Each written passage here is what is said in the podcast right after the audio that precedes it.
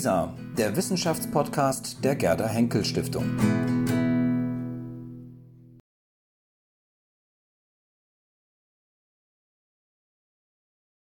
Meine Damen und Herren, ähm, mein Gast ist Professor Dr. Dr. Dr. Methabil Hans Hatt. Ähm, 1947 in Illertissen geboren. Das finde ich wunderbar. Das ist um die Ecke von Memmingen, wo mein Vater herkommt. Genau, mein Großvater war Oberschulrat in Memmingen. Wunderbar. Ähm, das ist also sozusagen fast schon gemeinsame äh, Geschichte oder äh, Vorgeschichte. Bedford Strom übrigens auch, ja.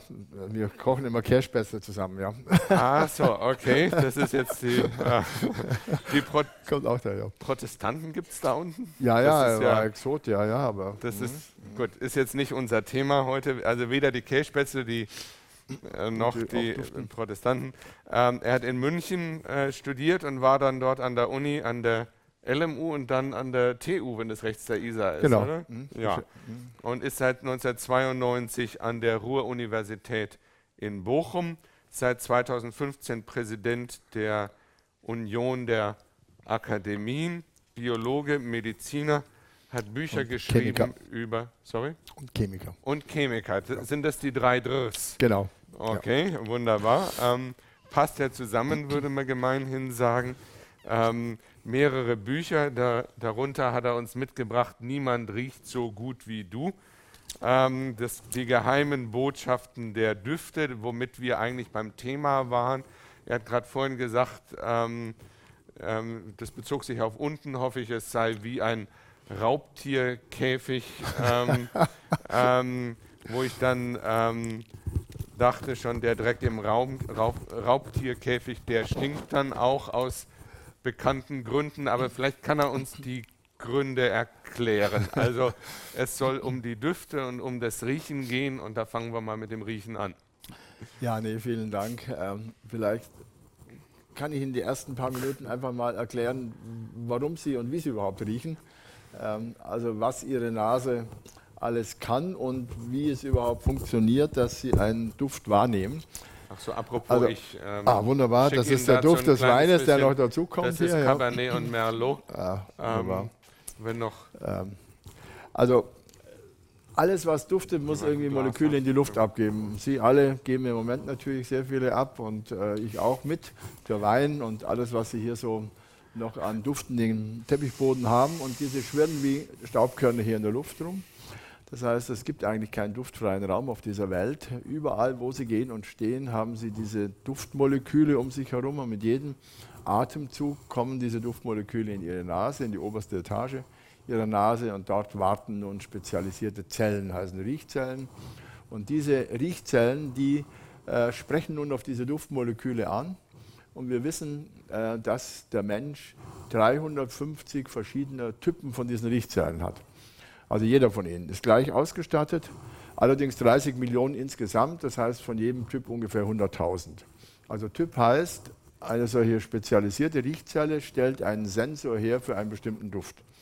Also die eine Zelle stellt nur einen Sensor her, der ist für Vanille zuständig, der kann Vanillemoleküle erkennen, Vanillinmoleküle, die andere Zelle einen Moschus, die dritte kann dann Buttersäure, also alles, was sie so haben. Und mit diesen 350 sozusagen unterschiedlichsten Riechzelltypen, da können Sie jetzt die ganze Duftwelt abdecken. Also das mit den 350 ist ernst gemeint, das ist sozusagen das ist tatsächlich eine, eine richtige, eine relativ ja. feste Zahl. Man kann das, mhm. jede der Riechrezeptoren, wie wir diese Sensoren nennen, äh, hat ein eigenes Gen. Das heißt, man kann im Genom des Menschen diese 350 Gene finden, die für diese äh, Zellrezeptoren zuständig sind. Mhm. Und was wir also nun wissen, ist, dass jede dieser Riechzellen, diese 30 Millionen, einen dünnen Nervenfortsatz durch den Schädelknochen hier in ihr Gehirn schickt, in das Riechhirn, nennt sich Riechkolben an der Stelle, und informiert also das Gehirn, ob es von einem Duftmolekül gerade äh, getroffen wurde. Das heißt, ob dieser Riechrezeptor, den die an die Oberfläche ausbilden, die wie so Schlösser sind und das Duftmolekül wäre sozusagen der passende Schlüssel. Also ob ein passendes Duftmolekül in diesem Atem, in der Atem oder in dieser Luft, die Sie jetzt eingeatmet haben, drin war. Und wenn ja, dann schaltet dieser Rezeptor, dieser Sensor in der Riechzelle eine biochemische Verstärkungsmaschinerie ab, das ist kompliziert, und da öffnet er Poren, Kanäle in der Zelle, da kann Strom reinfließen. Also immer wenn eine, eine Riechzelle von einem Duftmolekül getroffen wurde, fließt in die Zelle richtig messbar in Ampere messbarer Strom. Also meine Mitarbeiter können Amperemeter dahin halten und dann kann man dann Ampere, also in Ampere einen Strom messen.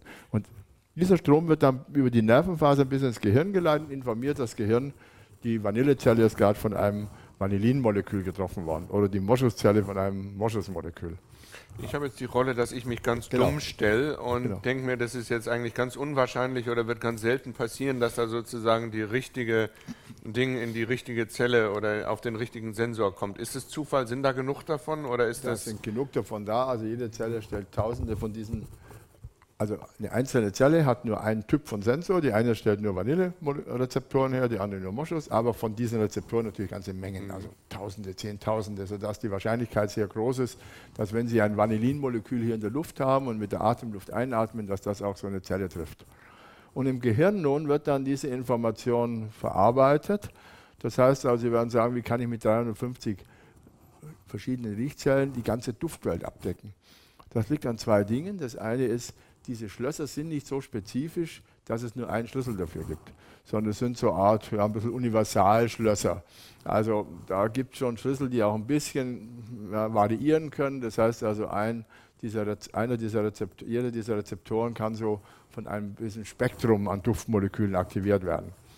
Und das Zweite ist, dass sie natürlich keine reinen Einzelmolekülsorten einatmen. Also Reines Vanillin können Sie theoretisch, wenn Sie jetzt Vanillezucker nehmen, da ist nur Vanillin drin, dann würde nur die Vanillezelle, die, nur diese Schlösser würden aufgesperrt werden und das Gehirn würde Informationen kriegen, nur Vanillezellen sind aktiviert.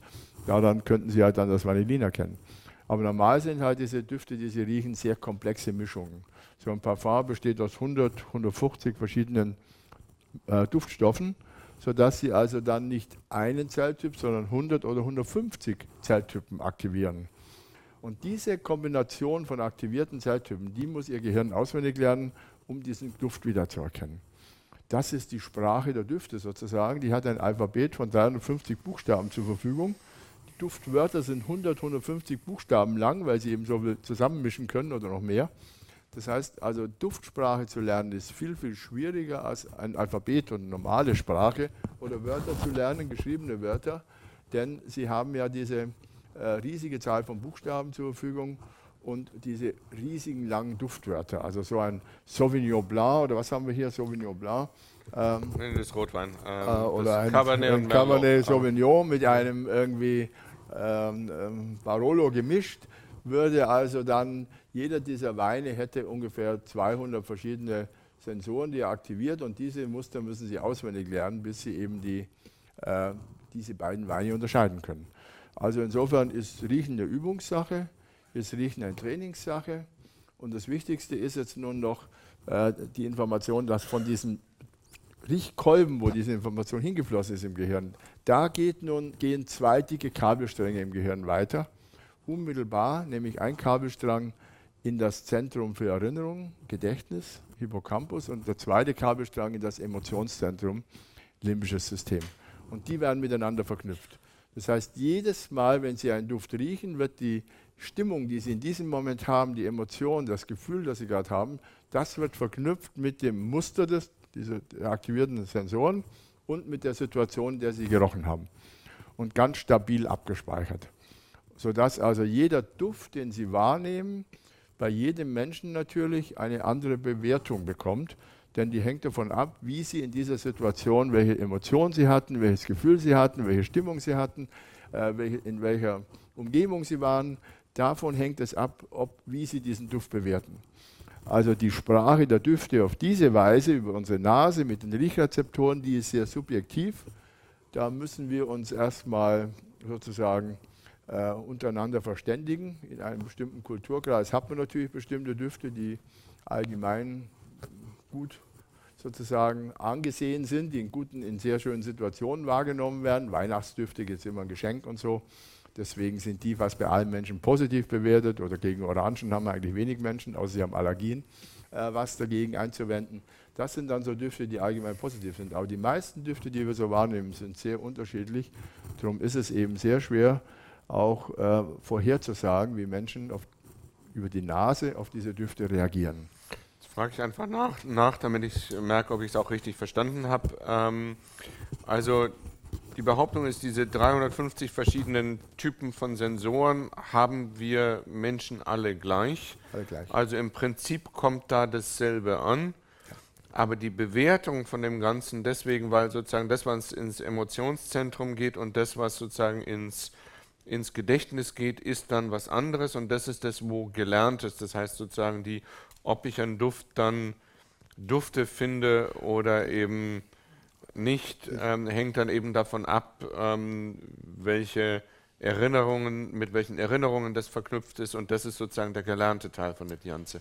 Ganz genau. Also die, die, die, Bewertung der Düfte, die wir über diese Riechrezeptoren wahrnehmen, in der Nase und über dieses System wahrnehmen im, im Riechkolben, das ist bei jedem Menschen eben doch eine sehr subjektive eben und hängt eben von seiner eigenen Erfahrung ab, kann natürlich auch Erziehung sein, äh, die da eine Rolle spielt. Also manche Düfte, da sagt uns die Mutter, äh, du hast einen Kacker, einen Stinky gemacht, wo Teufel ist doch ekelig.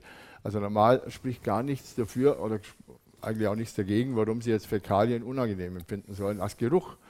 Ähm, eigentlich sind ganz viele Informationen drin in, diesem, ähm, in, diesen Ausscheidungsprodukten, die eigentlich hilfreich wären für uns. Aber wir haben in unserem Kulturkreis eben entschieden, äh, das ist was Unangenehmes, das ist was Ekeliges und deswegen äh, sagen die Eltern, Teufel, jetzt, das ist doch ekelig oder Schweißgeruch ist das Ähnliches. Also, da sagt die Mutter auch, Junge Mädel, du schweißelst, du stinkst, Teufel, jetzt wasch dich mal.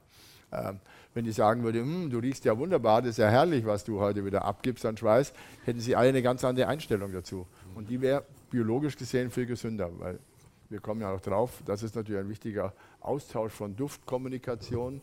Das ist eine Sprache der Düfte, die auf diese Weise eben äh, von uns benutzt wird und die unterbinden wir ja vollständig damit. Die Sprache ist dann aber sozusagen auch kulturabhängig. Also das heißt, es gibt sozusagen ein Deutsch, Duftsprache und vielleicht ist es bei den Briten noch ähnlich, aber ähm, man traut sich ja heute schon fast gar nicht mehr sagen, ja, aber es ist tatsächlich so. Also es gibt natürlich die Sprache trennt Kulturen, also mhm. und das ist auch ein ähm, ja ein Sinnesreiz, äh, der bei dem wir uns sehr unterscheiden in diesen Bewertungen innerhalb von Kulturen. Äh, wir bezeichnen ja oft Menschen anderer Kultur als nicht besonders wohlriechend und umgekehrt auch. Also die Asiaten sagen zu uns Butterstinker, ja. Wir sagen dagegen, ah, die Afrikaner, die stinken alle oder so, ja. Also das ist etwas, was einfach unterschiedliche Kulturen ist, was aber auch heißt, dass die Düfte sozusagen ein, ein Zusammenhalt innerhalb einer Kultur darstellen aber auch die Familiendüfte stellen einen Zusammenhalt innerhalb einer Familie dar. Äh, also Düfte können tatsächlich Zusammenhalt bedeuten, können aber auch Trennung bedeuten. Also ich kann meine Familie ganz klar nach den Düften von einer anderen Familie trennen. Es ist nichts leichter als für eine Mutter ihr Kind am Duft zu erkennen, ihre ganzen Kinder und umgekehrt alle Familienmitglieder erkennen sich gegenseitig am Duft, auch wenn sie sich jetzt nicht sehen, sondern nur die, die T-Shirts riechen von den anderen Menschen, von anderen Familienmitgliedern. Also das ist schon etwas, was sehr äh, stark eben auch einen Zusammenhalt bringt für Gruppen, für Familien und auch natürlich für ethnische Gruppen oder Volksgruppen, weil die eben eine ähnliche Duftvorlieben dann entwickeln. Ja. Ähm, da gibt es ja diese Geschichten von irgendwelchen Arten von Tierbabys, die man nicht anfassen darf, weil die Mutter sie sonst nicht mehr ähm, annehmen wird oder so. Das, das läuft dann also, soweit es genau. stimmt, dann über solche Mechanismen. Ganz genau. Die Tiere machen das genauso. Die haben auch ihre eigenen Familienduft und die haben ihre Sippschaftsduft und die wissen auch, wenn also irgendwie Mäuse haben so eine eigene Mäusefamilie, die haben ihren eigenen Duft und wenn eine Maus von einer anderen Gruppe dazukommt, dann wird die sofort erkannt und wird sofort bekämpft, weil die wollen ihre Familie natürlich konstant halten wenn es nicht gerade um Fortpflanzung geht. Also das sind alles Dinge, die über Düfte laufen, äh, auch wie gesagt bei uns Menschen. Und das ist nicht nur der, der Duft, den wir, die Duftvorlieben, die wir jetzt haben für, für unsere eigenen Körperdüfte, das sind auch die Duftvorlieben zum Beispiel für alle Nahrungsmittel, für, also für, für Blumen, für, für alle möglichen Düfte. Die sind ganz mhm. unterschiedlich. Also wenn ich jetzt denke, äh, Zitrusfrüchte sind für uns eigentlich relativ frisch und, und äh, angenehm und für äh, eher Sauberkeitsdüfte. wenn Sie jetzt nach Florida gehen und kommen mit irgendeinem Zitrusduft, äh, da ist das das klassische Moskitoabwehrmittel. Ja. Das ist wie bei uns Autan. Ja. Da wird's, also keiner wird damit seinen Teller waschen wollen. Ja. Mhm. Also da sieht man, dass eben doch auch innerhalb von Kulturen diese Duft, Düfte, was sowohl die Nahrung anbelangt und das Essen, aber auch eben diese Blumenduftvorlieben und all die Dinge äh, sehr kulturell geprägt sind. Ja. Wie spezifisch ist es denn? Ich habe immer den Eindruck, dass, also Sie haben ja dargestellt, eben einfach auch wenn es diese 350 verschiedenen Sensoren sind, da gibt es natürlich, also als Mathematiker darf ich jetzt nicht sagen unendlich viele Düfte, aber, aber doch sehr, sehr viele. Andererseits habe ich den Eindruck, dass eigentlich Duftwahrnehmung eigentlich was sehr, für uns natürlich auch was sehr schwer zu beschreibendes ist, aber wie spezifisch das ist, ähm, der durchschnittliche Mitteleuropäer kann ja nicht so wahnsinnig viele Kräuter am, ähm, am Duft auseinanderhalten oder ähm, ist das was, wo wir mehr lernen müssten oder ist das was, wo wir eigentlich besser sind, als wir denken oder ist es in der Tat so, so vage und ungenau, wie es ist? Also man müsste wirklich mehr lernen, glaube ich. Also es gab keine Science-Arbeit vor kurzem, da hat einer das mathematisch berechnet. Äh, also er hat die Menschen einige ähnliche Duft, Düfte ähm, getestet, die Moleküle, und hat geschaut, ob die die noch unterscheiden können. Also jetzt geht nicht um Benennen, dass ich einen Duft erkenne und weiß, das ist ein, bestimmter, ein bestimmtes chemisches Molekül, sondern nur kann ich erkennen, dass dieses Molekül anders riecht als ein anderes. Mhm. Und aufgrund dieser mathematischen Berechnung hat er also Science publiziert, herausgebracht, der Mensch kann eine Billion Düfte unterscheiden. Eine Billion. Das heißt also, wir sind mit die haben mit das beste Riechsystem überhaupt in der Tierwelt. Äh, in vielen Dingen besser als Hunde. Äh, wir hatten heute äh, vorher eine Diskussion über die Sprache der Tiere da unten. Und da muss man halt auch, da kam natürlich auch dabei heraus, dass Tiere und dass jede, alle Lebewesen natürlich, Präferenzen für die Dinge haben, die für ihr Überleben, die für ihr Leben insgesamt wichtig sind. Also es gibt Düfte, die haben für den Hund gar keine Bedeutung äh, irgendein Bananenaroma oder so, das frisst er nicht, dann braucht er nicht, dann will er nicht, dann interessiert ihn nicht. Also da ist er relativ schlecht. Dagegen gibt es andere Düfte, die für den Hund enorme Bedeutung haben, für sein ganzes Leben und für seine, für seine Kommunikation und für seine Nahrung. Da ist er extrem gut, ja, und da sind wir vielleicht wieder schlecht. Aber grundsätzlich ist natürlich schon so, dass der Hund eben auch äh, mehr von diesen Sensoren hat, 1000 verschiedene und nicht nur 350 wie wir. Also das 350 ist die Zahl für den Menschen. Das ist für den Menschen, der Elefant hat 2000, müsste also noch besser riechen als wir. Ähm, und die Affen haben so 500 da, die liegen so dazwischen. Man sieht, das Riechen nimmt so etwas ab zu uns Menschen hin, das ist schon wahr. Aber mit 350 Rezeptoren oder 350 Genen ist es die größte Genfamilie im menschlichen Genom. Und wenn man sich vorstellt, die größte Genfamilie im Genom, das heißt, jeder Genplatz in ihrem Genom ist heiß umkämpft. Wenn irgendein Gen keinerlei Überlebensvorteil, keinen Vorteil für einen Menschen mehr hat, wird das Gen sofort abgeschaltet. Also wir haben ja etwa eine Million Gene im Genom, im Genom und davon werden nur 20.000 benutzt, die anderen sind irgendwie abgeschaltet. Also der ganze Mensch besteht, als wird aus 20.000 Genen gemacht sozusagen. Und, das sind 350 und davon 350 davon Riechrezeptoren. Also 2% des Genoms, das sind nur Riechrezeptoren. Ja?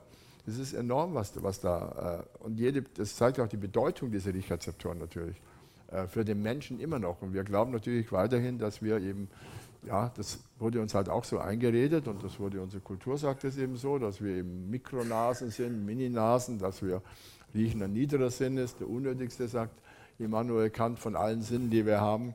Das Gegenteil ist der Fall. Ich glaube, wir werden von Riechen viel mehr bestimmt, als wir das überhaupt jemals äh, vermuten, annehmen. Und wir haben auch Kapazitäten im Riechen, die, die eigentlich sehr, sehr viel besser sind, als jeder von Ihnen glaubt.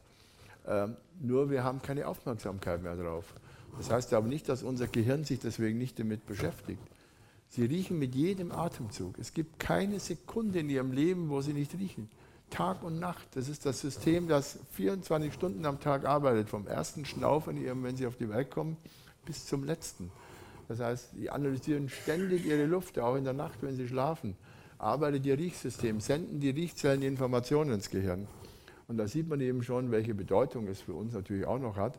Und es unser Gehirn verändert. Also elektrische Aktivitäten in unser Gehirn geleitet bedeutet immer Gehirn dass die Gehirnstrukturen ändern sich dadurch. Und deswegen verändern wir mit jedem Atemzug Gehirnstrukturen, die werden abgespeichert, diese Informationen, und die werden immer wieder herangezogen, wenn sie irgendetwas entscheiden. Dann überlegen sie sich natürlich immer, ja, soll ich jetzt den Fernseher kaufen oder den anderen Fernseher oder sowas. Ja. Und dann kaufen sie den, der besser riecht. Und dann kaufen wir den, der besser riecht. So ist es auch. Das kann man zeigen. Also Sie können zwei gleiche Fernseher nehmen aus der gleichen Serie mit dem gleichen, mit allem völlig mhm. identisch. Und der eine Fernseher hat einen Duft und der andere hat keinen. Und wenn der Duft in Ihrem Gehirn als positiv abgespeichert ist, dann werden Sie diesen Fernseher kaufen und werden später erklären, das Bild ist doch viel schöner, der Ton ist viel besser und was weiß ich alles. Alles Quatsch. Das Einzige, was stimmt, ist, dass der, der Fernseher einen Duft hat. Sie haben gar nicht darauf geachtet. Ähm, also erstens darf er nicht einfach so behaupten, Kant hatte Unrecht, Kant war Mitglied dieser Akademie, das ist also oh natürlich ja, ja, nicht erlaubt. Ja, okay. ähm, dann gleich, wenn ich jetzt mal in diesem aggressiven Ton weitermache, ich meine, Herr Hart behauptet da eine ganze Menge Sachen.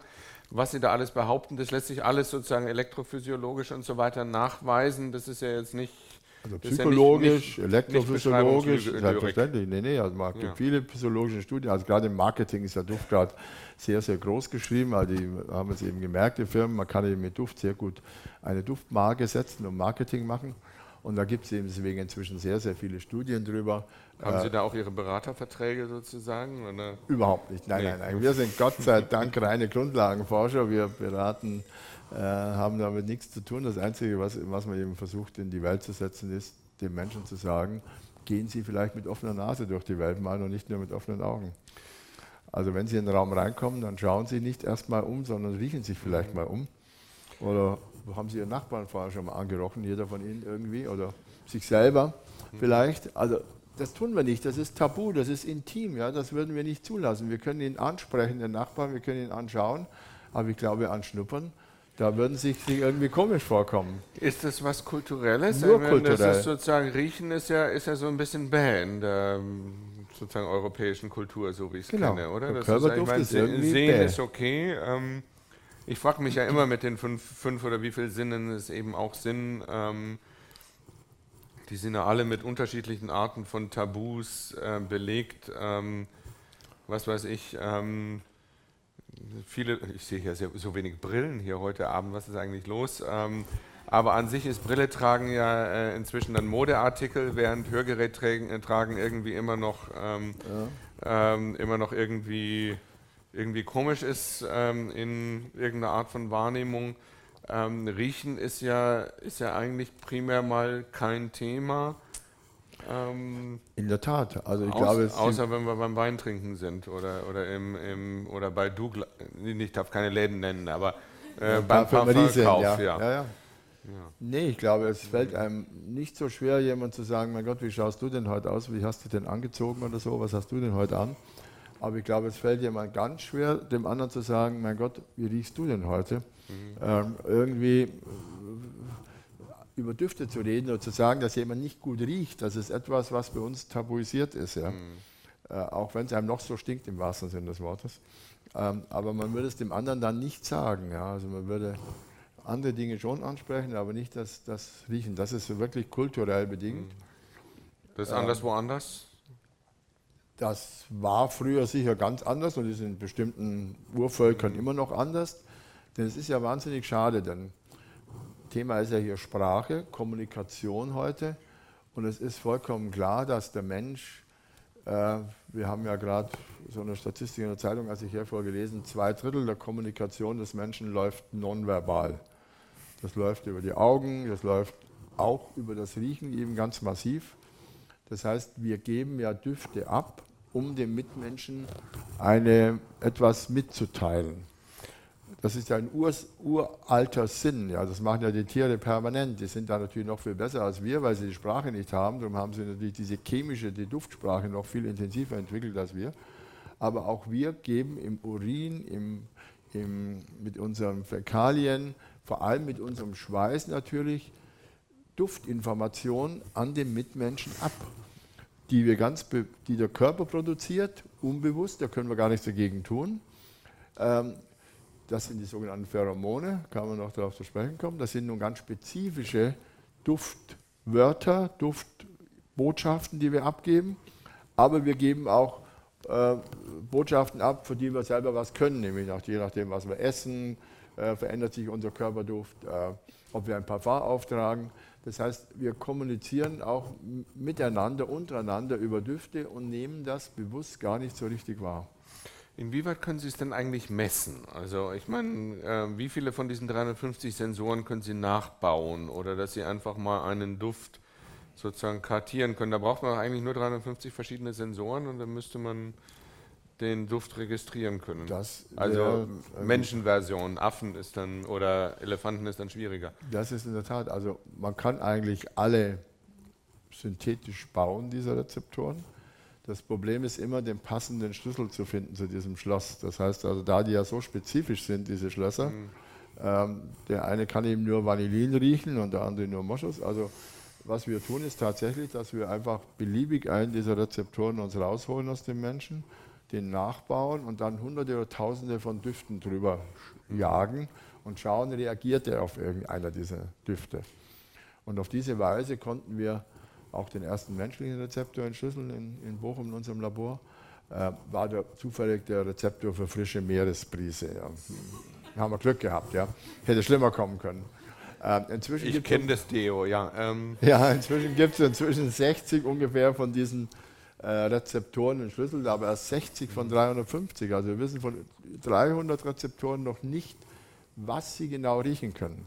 Also können Sie die, diese, diese 60 können Sie dann mit Namen belegen. Das ist dann genau. frische Meeresbrise und Moschus Bananen und, Van Vanillin und, Banane. Und, und Vanillin und ja. Maiklerchen und Veilchen und so weiter. Da können wir also mhm. den chemischen, da haben wir das chemische sozusagen Umfeld bestimmt, um diesen Rezeptor mhm. zu aktivieren. Sind diese anderen 300 unwichtiger als diese 60 oder ist das sozusagen eine Zufallsauswahl? Ähm? Reiner Zufall. Wir nehmen irgendeinen raus. Mhm. Ähm, sie sind deswegen natürlich mit Sicherheit nicht unwichtig, weil wir ja inzwischen ja, vor ein paar Jahren zum ersten Mal gezeigt haben, dass diese Rezeptoren, diese 350 eben nicht nur in der Nase vorkommen, wie man normal gemeinhin annehmen würde, sondern die haben sich über den ganzen Körper verteilt. Jede ihrer Zellen, jede ihrer Gewebezellen, ob es eine Leberzelle ist, eine Lunge, eine Darmzelle, eine Herzzelle, stellt einige dieser Duftsensoren her. Nicht, um die sind aber auch da oben in der Nase drin. Alle oder? sind in der Nase, alle 350.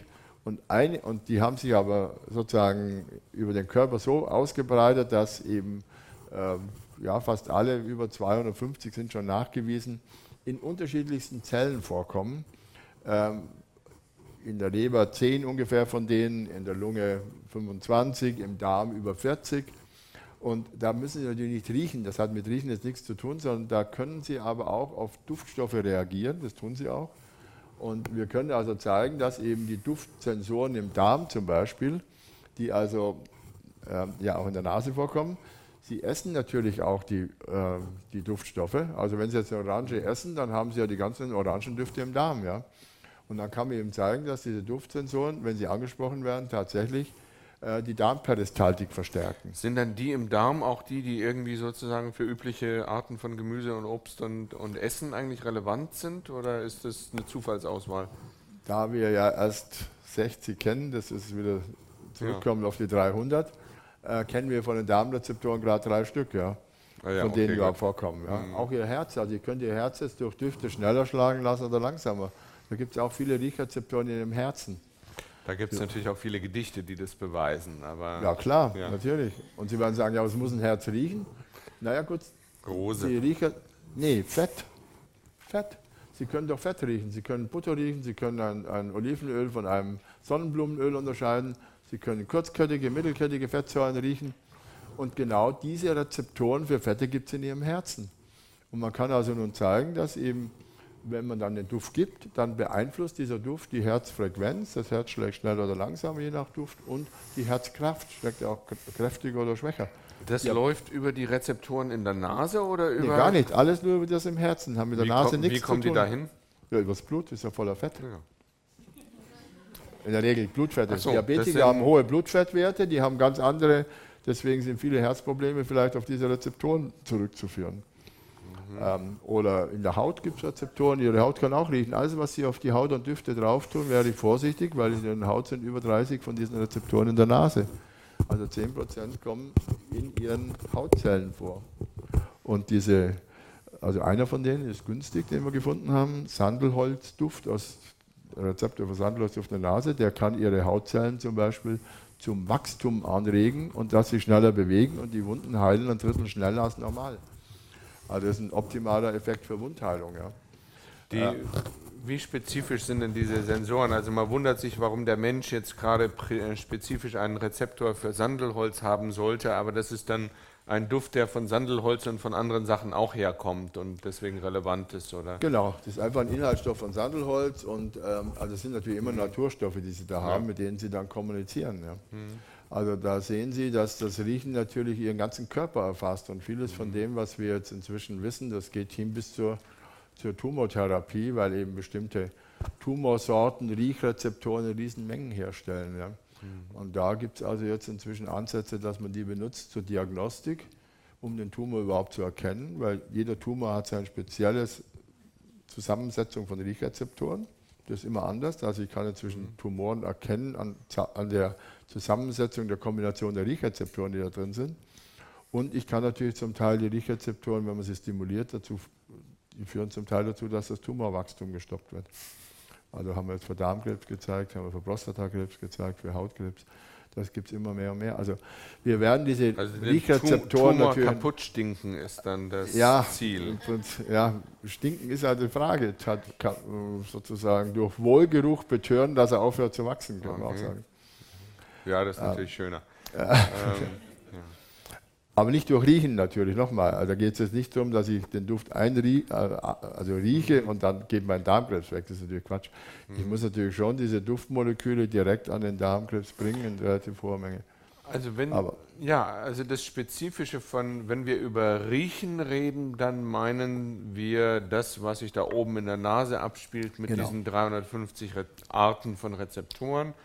Und Sie sagen, dass aber zumindest ein Teil dieser Rezeptoren sich unterschiedlich im gesamten Körper, inklusive Herz, genau. Darm, wie auch immer, äh, verbringen. Und das heißt, den Prozess dort nennen wir dann nicht riechen, aber das ist dieselbe Art von Signalverarbeitung genau, letztlich. dieselbe Art von Signal, nur nicht dieselbe Art von zellulärer Reaktion, weil in der Nase, in den Riechzellen haben die Riechrezeptoren die Funktion, einen Strom zu erzeugen, der ins Gehirn geleitet wird.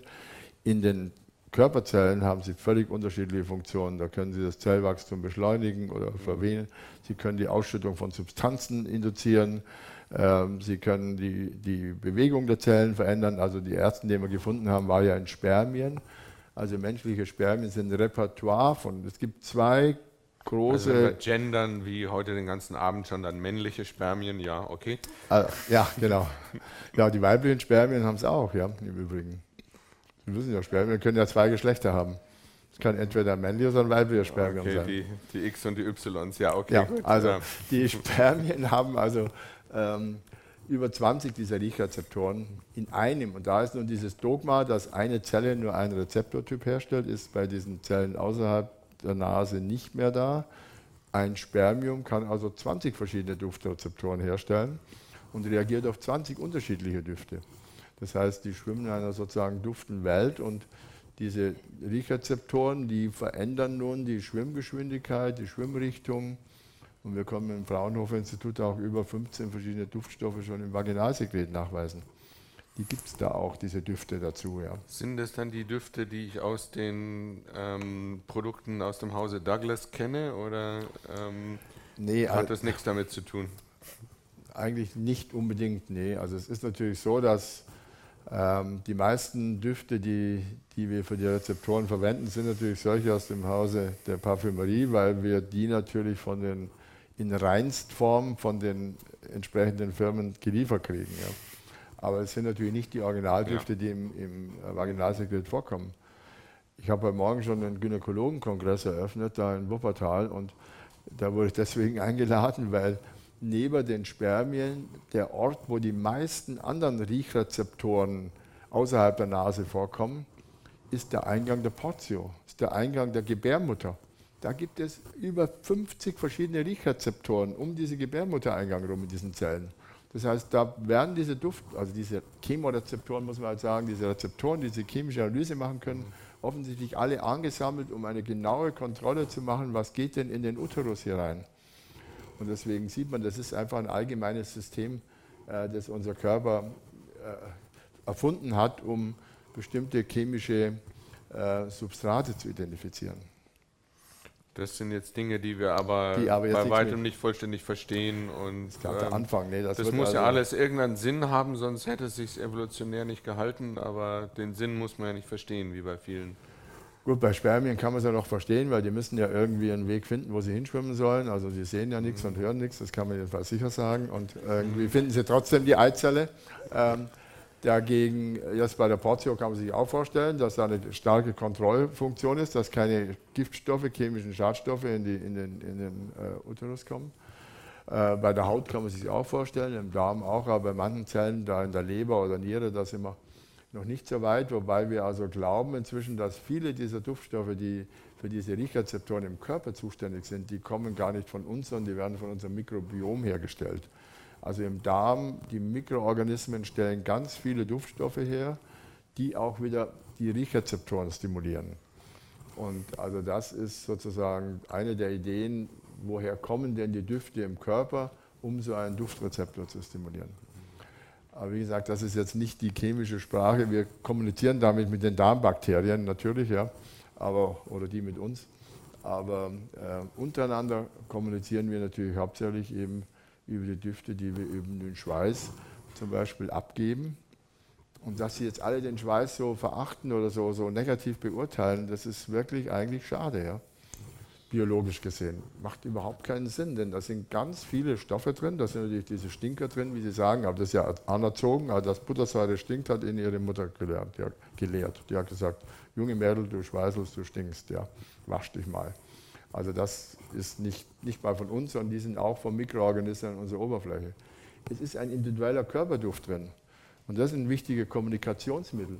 Das heißt, im Schweiß sind, jeder von Ihnen stellt ein, ist ein Parfümeur. Jeder von Ihnen stellt ein Parfum her, komplexe Duftmischung, gibt die in seinen Schweiß und die ist so speziell individuell, dass nur Sie allein diese Duftmischung besitzen. Es gibt keinen anderen Menschen auf dieser Welt, der genauso riecht wie Sie. Und deswegen kann ein Hund natürlich auch leicht alle von Ihnen am Duft unterscheiden. Und die Frage ist, wieso braucht jeder Mensch einen eigenen Duft? Den riechen Sie auch. Sie riechen ja meinen Duft und ich rieche Ihren Duft. Wieso braucht man jetzt so einen speziellen Duft? Die Antwort ist vom Tierreich jedenfalls, Sie, dieser eigene, individuelle, persönliche Duft wird von ihren Genen gemacht. Und zwar von bestimmten Genen, das, die mit Immunologie zu tun haben. MHC, HLA heißen bei Menschen. Die werden immer bei Genotypisierung für Organtransplantation zum Beispiel identifiziert. Das heißt, sie können die Gene des Mitmenschen riechen. Zumindest diese wichtigen Immungene. Und wieso müssen die die riechen können? Wann ist das wichtig? Das ist dann wichtig, wenn sie sich zum Beispiel fortpflanzen wollen. Denn sie müssen einen richtigen Partner finden für die Fortpflanzung. Und das ist ja für die Evolution ein ganz zentrales Thema. Äh, wie findet eine Frau den passenden Partner, der jetzt mal unabhängig von all den menschlichen Kriterien, ähm, ob biologisch optimal zu ihr passt. Dass wenn Kinder aus dieser Ehe entstehen, dass diese Kinder ein super Immunsystem haben, dass die, höchst, die besten gesundheitlichen Voraussetzungen haben, wie kann man diese beiden optimal passenden Genome zusammenbringen? Und das machen die Tiere, alle Tiere, die bisher untersucht wurden, machen das über die Düfte. Das heißt, so eine Mäusefrau erkennt genau äh, das Genom des Mäusemannes, der um sie wirbt. Und sie kann genau entscheiden, wenn ich dir zehn Mäusemänner vorstelle, kann ich vorhersagen, welche von den Männern sie wählt. Weil die muss aufgrund dieses individuellen Duftes, sie muss den Mann wählen oder sie würde immer den Mann wählen, der, wenn es optimal geht, 76 Prozent unterschiedlich ist in dem immunologischen Genen von ihrem eigenen das heißt von ihrem eigenen Duft. 76 Prozent ist die magische Zahl. Also wenn einer völlig unterschiedlich ist oder wenn einer natürlich ganz ähnlich riecht wie sie selber, dann ist es ja Inzucht, dann ist er irgendein Bruder. Ja? Das soll ja verhindert werden damit auch. Aber sie finden mit diesem Duft den Partner und das machen Menschenfrauen auch. Also ich kann jeder Menschenfrau auch ein, zehn T-Shirts geben äh, und sie würde auch ähm, dann das T-Shirt sagen, das wäre der, mit dem ich am liebsten mich ähm, fortpflanzen würde. Hat nichts mit Liebe zu tun und so. Ähm, ohne dass der Mann drin ist natürlich. Äh, der Genet, der eben diese, diese berühmten 76 Prozent Unterschied zu ihrem eigenen Duft hat. Also jede von Ihnen Frauen kennt ihren eigenen Körperduft Und wenn sie einen Mann trifft, mit dem sie eben sich fortpflanzen will, dann kann sie zumindest von ihrer Nase her sagen, passt er zu mir optimal oder nicht. Sie können sich darüber hinwegsetzen. Sie können jetzt ins Grundbuch reinschauen oder, oder Akademiker nehmen oder was weiß ich. Äh, aber die Mäuse können es nicht. Ja. Also das ist bei uns inzwischen sozusagen durch die Freiheit schon gegeben. Und damit äh, haben wir diesen, diese individuelle Körperduft, das ist ein ganz wichtiger eigentlich Informationsquelle, um den passenden Partner zu finden bei, für Mensch und Tier. Und da, äh, das ist ja genetisch festgelegt, das ist nicht erlernt, sondern das ist wirklich ein genetisches äh, Korrelat, das wir da haben.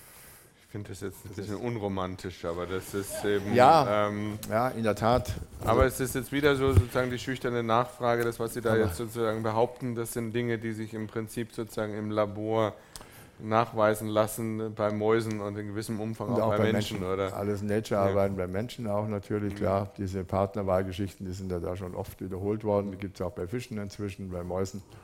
Und ähm, also das Problem ist natürlich immer, äh, dass die, die Mäuse, wie gesagt, diese keine andere Wahl haben. Aber wir haben ja offensichtlich Freiheiten gewonnen, dass wir uns darüber hinwegsetzen können, über diese Dinge. Ähm, aber auch wir ändern zum Beispiel die Vorlieben für solche, äh, Partner, für solche Partnerdüfte.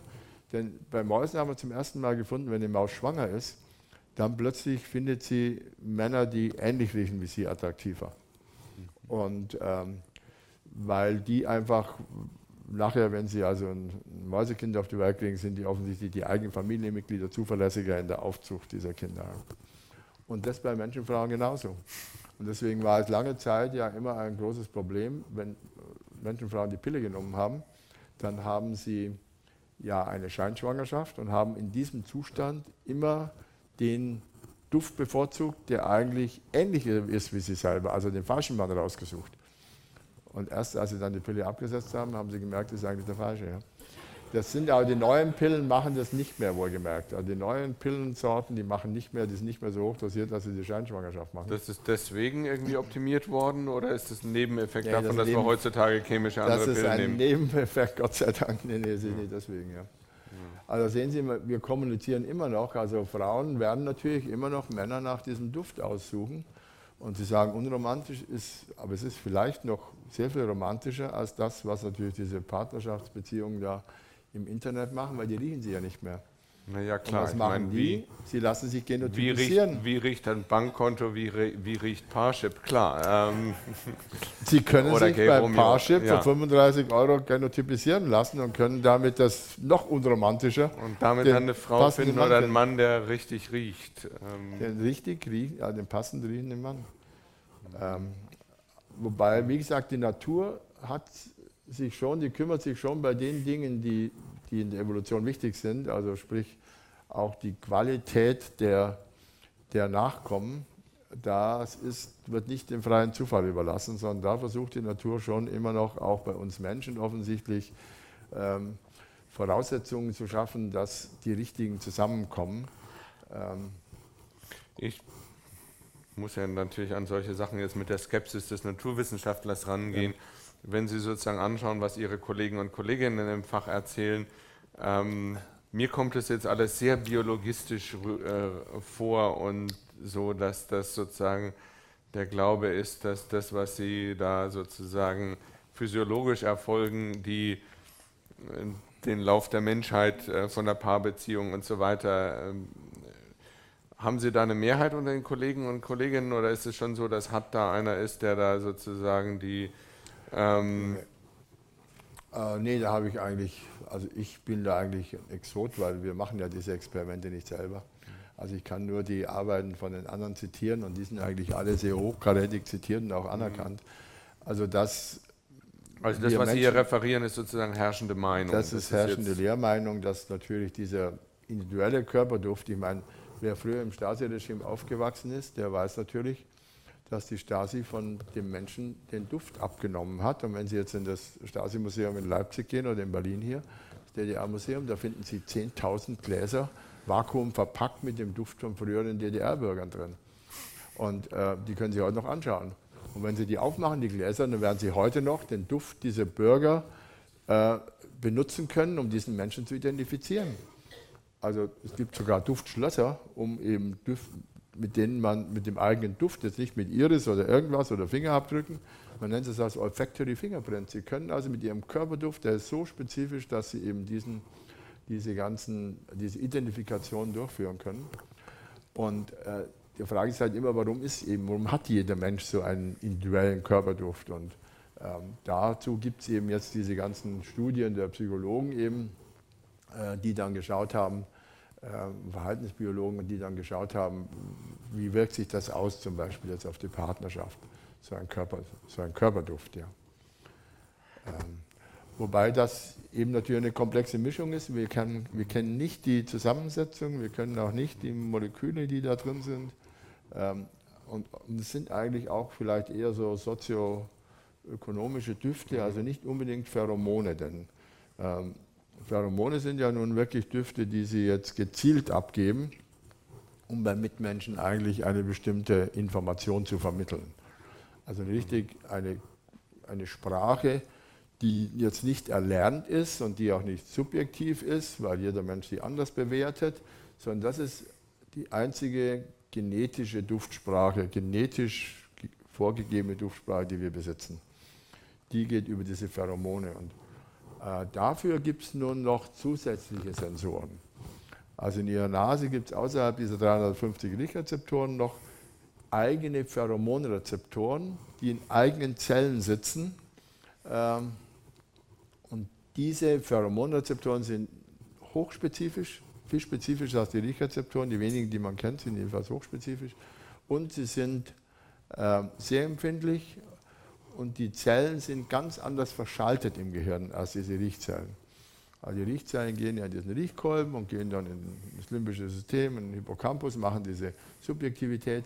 Die, Pheromon, die Zellen, die Pheromonrezeptoren tragen, die umgehen dieses ganze Riechsystem und gehen direkt in, in Gehirnareale rein und lösen dort in diesen Gehirnarealen bestimmte Reaktionen aus, Hormonausschüttung oder ähnliches. Also das sozusagen bei dieser Art von sexuellen Düften wird der größte Teil vom Hirn abgeschaltet, heißt es, oder gebypassed. Das ist, also das... Ähm, ja, ja, nein, eben natürlich nicht. Das passt ja zusammen mit dem, was wir aus der Weltliteratur kennen, aber... Allerdings passt nicht zusammen mit dem, was wir über Pheromone kennen, denn Pheromone, um das vielleicht nochmal zu sagen, haben eigentlich mit Sexualität fast nichts zu tun oder wenig. Sondern allgemeine chemische Sprache. Eine Maus hat zusätzlich zu den 1000 Riechrezeptoren, die sie hat, ja, mhm. haben wir nicht nur 350.000, hat die noch über 300, 350 Pheromonrezeptoren zusätzlich.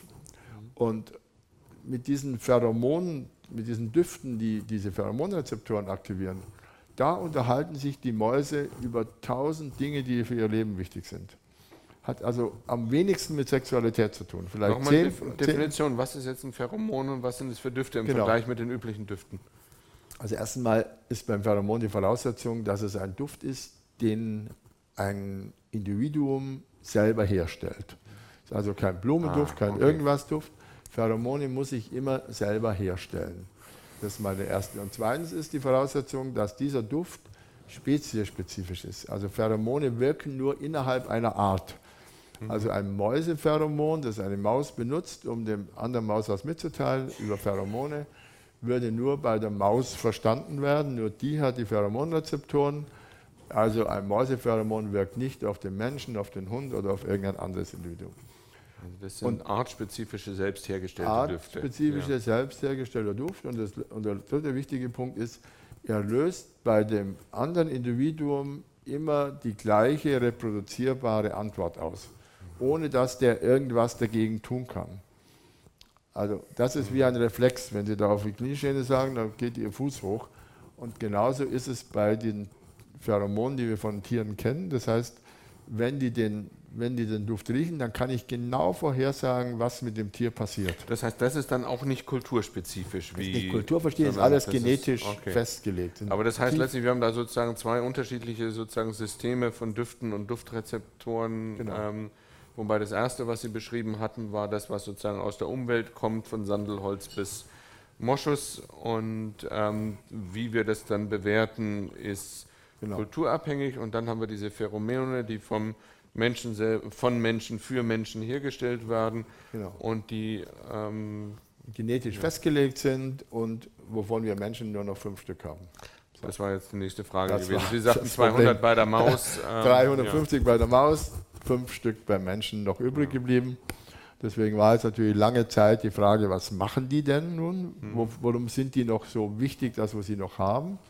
Und das ist das, weil das sind ja ganz extrem kompetente ähm, Kommunikationssprachmittel. Ja. Und ähm, da konnten wir jetzt eben die letzten zwei Jahre oder drei Jahre im Labor zwei dieser fünf Rezeptoren entschlüsseln äh, und einen Duft finden, mit dem man die aktivieren kann. Und ähm, das eine ist ein Duft, der eigentlich eher eine negative Information gibt. Der, der Duft für diesen Pheromonrezeptor heißt nämlich Trimethylamin. Das ist auch ein, ein Duft, Klingt nicht gut. Nee, das ist ein Duft, der eigentlich im stinkenden Fisch vorkommt, der bei Entzündungen vorkommt, der bei, von Bakterien, Entzündungsbakterien gemacht wird und der immer ein Anzeichen einer Erkrankung ist. Also entweder ist es ein kranker Fisch oder ein kranker Mensch. Also Aber wird eben auch vom Menschen selbst gemacht. Das wird auch vom Menschen ja, gemacht oder zumindest mal ist beim Menschen produziert und, Menschen, ja. und macht eben dann zum Teil auch in bestimmten Situationen Mundgeruch und solche Dinge. Und da gibt es eben einen dieser ähm, Pheromonrezeptoren, der darauf reagiert und einen ähnlichen für solche Amine, wenn auch nicht genau von gleichen, äh, gibt es ja auch bei der Maus.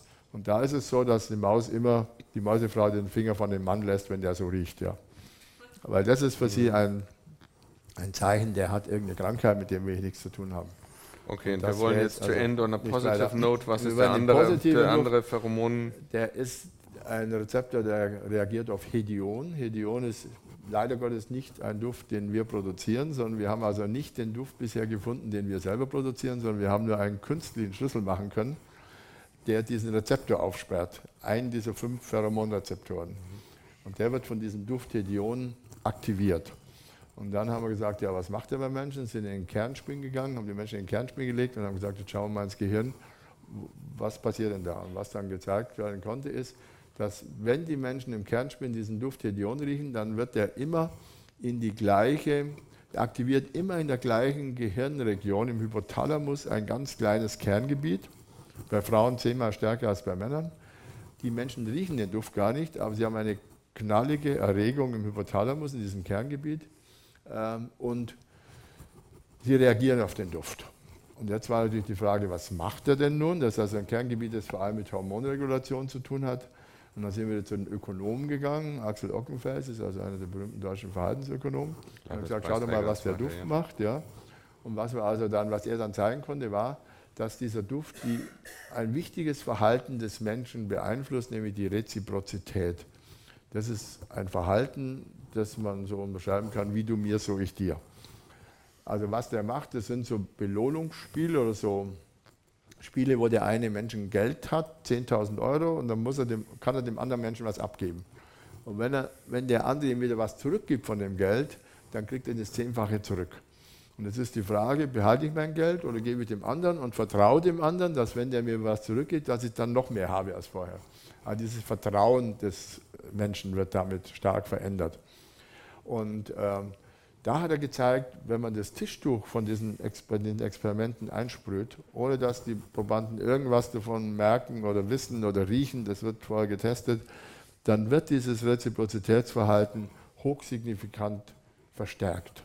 Also das ist ein Duft, der das Vertrauensverhältnis zwischen Menschen stark verändert, verbessert, verstärkt. Und diese Reziprozität ist eine ganz wichtige menschliche ähm, Funktion im Zusammenleben. Denn wenn sie dem anderen nicht mehr trauen können, dann können Menschen auch nicht zusammenleben. Das geht im Positiven wie im Negativen. Kann man Pokertische damit einsprühen. Mal schauen, kann- was passiert. Ja, er macht auch Ich habe gerade zu viele James Bond-Filme gesehen, die Okay, laufen gerade wieder. gut, ja. gut.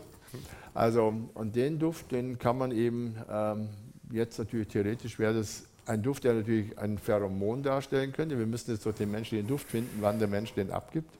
Da suchen die gerade noch danach. Und daran sieht man aber schon, also von der Maus, die kommunizieren mit diesen Pheromonen über alles Mögliche. Ich habe Angst, ich bin aufgeregt, ich bin der Boss, das ist mein Revier. Alle diese Informationen werden bei Tieren über solche Pheromone definiert. Unter anderem natürlich auch, ich bin läufig oder sowas. Also Sexualität spielt schon auch eine Rolle, aber eigentlich nur im geringen Maße. Also die überwiegende Kommunikation über Pheromone beim Menschen ist, bei Mäusen ist eigentlich so ganz über Gott und die Welt reden die mit diesen Düften, mit Hilfe dieser Pheromone mit der anderen Maus.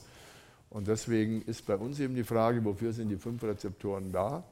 Das war jetzt etwas überraschend, Vertrauen. Wir wissen, dass Angst eben auch ein Duft ist, wo man ja leider kein Duftmolekül kennt, um einen Pheromonrezeptor zu aktivieren, aber wir wissen, dass Angst, Schweiß bei jedem Menschen die gleiche Reaktion auslöst. Immer gleich vorhersagbar. Und da ist auch nichts zu ändern dran, da können Sie auch nicht beeinflussen. Ja? Empathie, Aufmerksamkeit, Konzentration und so ein bisschen Angst, aber wenig.